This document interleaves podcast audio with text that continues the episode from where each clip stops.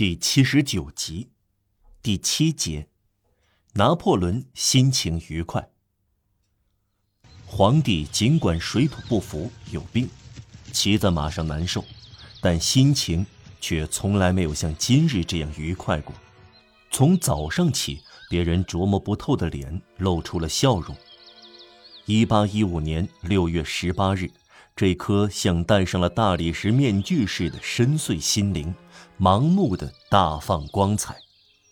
这个在奥斯特利茨曾经心情沉郁的人，在滑铁卢却很快活。天生大任在身的人都有这种反常的表现。我们的快乐笼罩着阴影，最后一笑属于天主。s h e dead Chris, Pompeius flabit. 凯撒笑，庞贝哭。雷霆军团的外籍军人如是说。这回庞贝不该哭了，而凯撒在笑。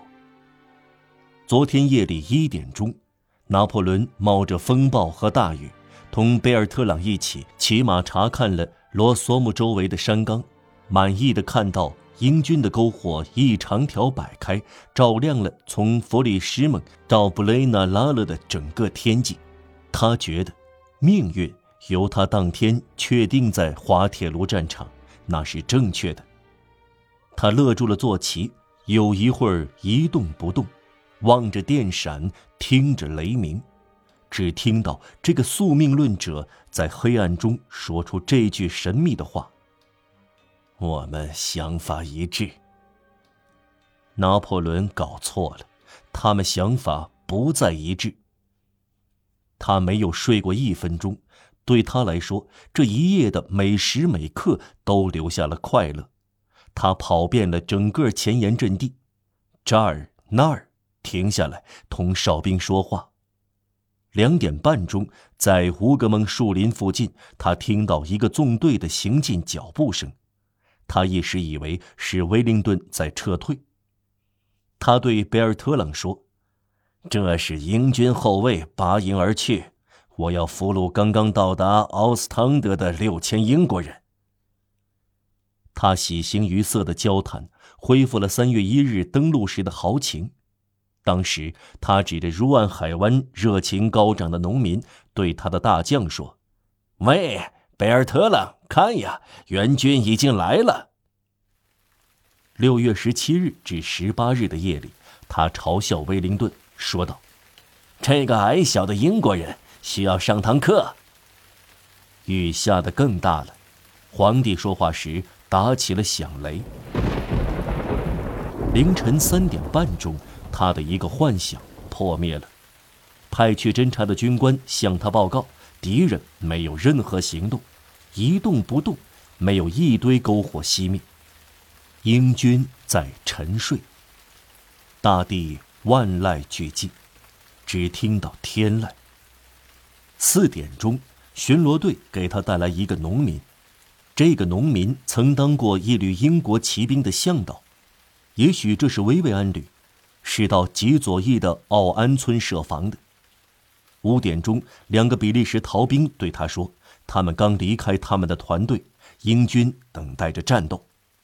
好极了，拿破仑大声说：“我宁愿击败而不是击退他们。”早上，在形成弗朗塞诺瓦小路拐弯的陡峭的河岸上，他下地踩在泥泞中，叫人从罗索姆农庄搬来一张厨桌和一把农民椅子，铺了一捆麦草当地毯，坐了下来。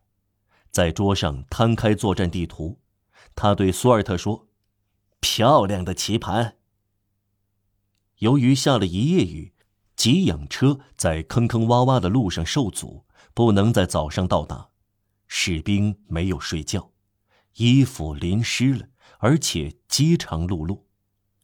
这种情况不能阻止拿破仑愉快地向奈伊喊道：“我们有百分之九十的运气。”八点钟，端来了皇帝的早餐，他邀请了几位将军共进早餐，大家一面吃东西一面说：“威灵顿前天在布鲁塞尔参加德里什蒙公爵夫人的家庭舞会。”索尔特虽是个粗鲁的军人，却有一副大主教的面孔。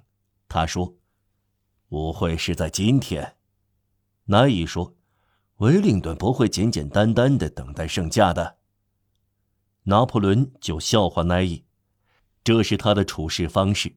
呵呵，他喜欢开玩笑。